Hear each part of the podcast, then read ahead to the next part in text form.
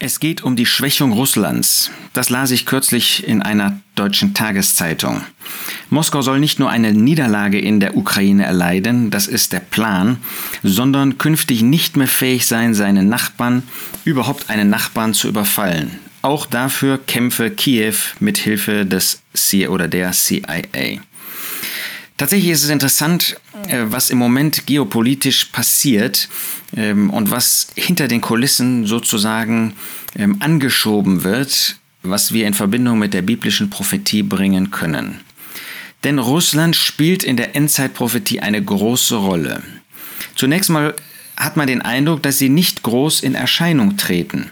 Man liest ähm, in den Vorhersagen, dass er der Assyrer, dieser große Feind des Volkes Israel schon im Alten Testament, der sich ungefähr auf dem Staatsgebiet Iran, Irak, Türkei, Syrien ähm, befand, befindet, ähm, dass der eine große Rolle gegen Israel spielen wird. Es gab im Alten Testament zwei besonders große Feinde. Das ist der Assyrer zuerst und das ist zweitens ähm, das babylonische Weltreich, was eben unter Nebukadnezar Israel, das heißt das Südreich, was nur noch existierte, Jerusalem einnahm und dann gefangen wegführte, den Tempel zerstörte, Jerusalem zerstörte.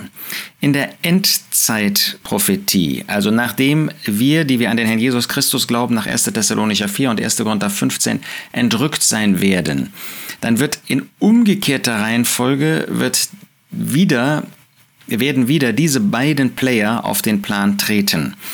Äh, da wird aber zuerst der Nachfolger des babylonischen Weltreichs, das ist der, das vierte Weltreich gewesen, das römische Reich, was nach Offenbarung 17 und 18 wieder entstehen wird, ähm, und auch anderen Stellen aus dem Propheten Daniel, das ist das römische Weltreich, das wird als erstes im Kampf gegen Israel sich aufstellen. Offenbarung 19 macht deutlich, dieses Reich wird zerstört werden, der Herr Jesus wird das römische Reich überwinden. Dieses römische Reich, was herrschte und existierte, als der Herr Jesus hier auf dieser Erde war.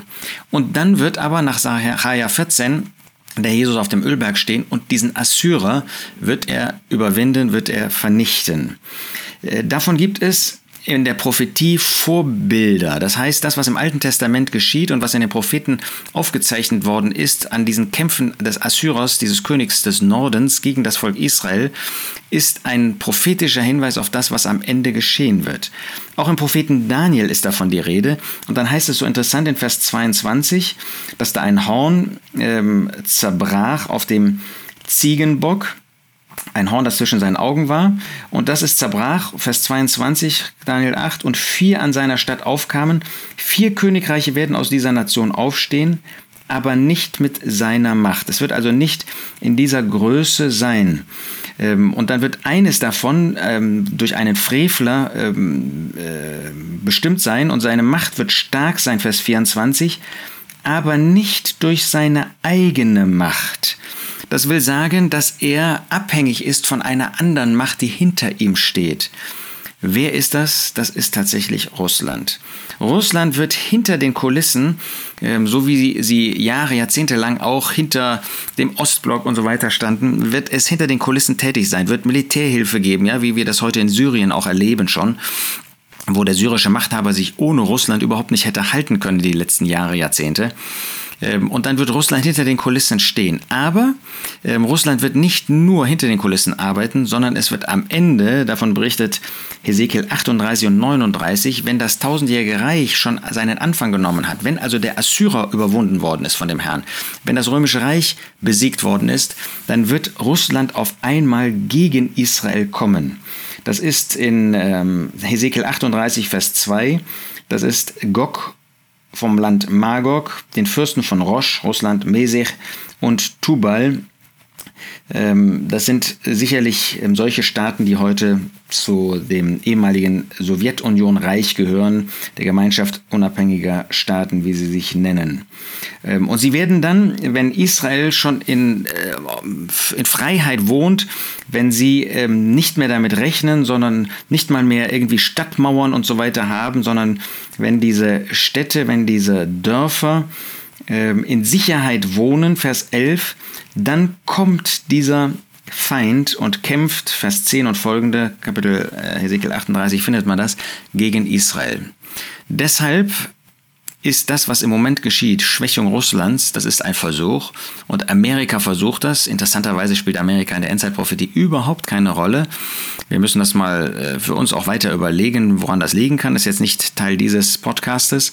Und Russland aber wird eine große Rolle spielen, eine sehr große, eine sehr mächtige Rolle. Das heißt, das, was jetzt geschieht und was offenbart, dass Russland ähm, offenbar nicht auf der Höhe der Zeit, was ähm, den Cyberkrieg, was die Entwicklung im, im digitalen Bereich betrifft, ist, das wird sich offensichtlich ändern. Vielleicht, wir können das ja nicht mit Bestimmtheit sagen, vielleicht ist dieser Offenbarungseid, der gerade geschieht, ist gerade der Anlass, dass Russland sich aufrüsten wird, dass sie gerade darauf sehen werden, dass sie wieder stark werden. Im Moment ist ja Russland isoliert ähm, bis auf wenige Staaten, aber das wird sich anscheinend ändern. Jedenfalls wird Russland eine absolute Weltmacht dann spielen sie werden vielleicht nach außen hin nicht so mächtig sein wie das Römische Reich, äh, wie der römische Herrscher, römische Kaiser, der dann da sein wird.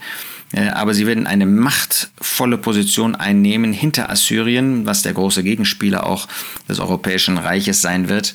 Und sie werden in Macht dann tätig sein. Aber das alles benutzt der Herr Jesus nur, das benutzt Gott nur, um seinen Christus, um den Herrn Jesus Christus dann hier einzuführen als den Herrscher, der dann auch hier in Jerusalem oder ausgehend von Jerusalem über die ganze Erde regieren wird. Und wenn dann Rosch und ähm, seine, seine Kumpanen kommen werden, auch am Anfang des tausendjährigen Reichs, dann wird der Herr Jesus sie mit dem Hauch seines Mundes, mit einem Wort wird er sie überwinden und dann werden sie gerichtet werden. Der Herr Jesus, er wird über allem stehen. Er steht jetzt schon über allem.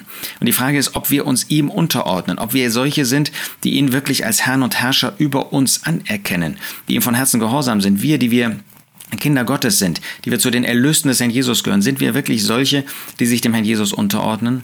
Dann in der Zukunft werden sich alle unterordnen müssen. Wenn dieser Feind kommt, noch in, großem, in großer Arroganz, in großem Hochmut, dann wird es nur einen Augenblick dauern und er wird überwunden sein, wird besiegt sein und der Herr wird herrschen über die ganze Erde. Wunderbarer Ausblick, auf den wir uns freuen dürfen. Wir freuen uns auf die Entrückung, dass der Jesus uns zu sich holen wird. Wunderbarer Augenblick nach 1. Thessalonicher 4. Aber wir freuen uns auch, dass er auf dieser Erde, die sein Kreuz trug, wo er so schmählich behandelt worden ist, so brutal behandelt worden ist, wo man ihn hinausgeworfen hat, dass er auf dieser Erde als Herrscher anerkannt wird und dass alle sehen werden, dass er Herrscher ist über allem, dass er Macht besitzt über alles. Ihm sei die Herrlichkeit jetzt schon und in Ewigkeit.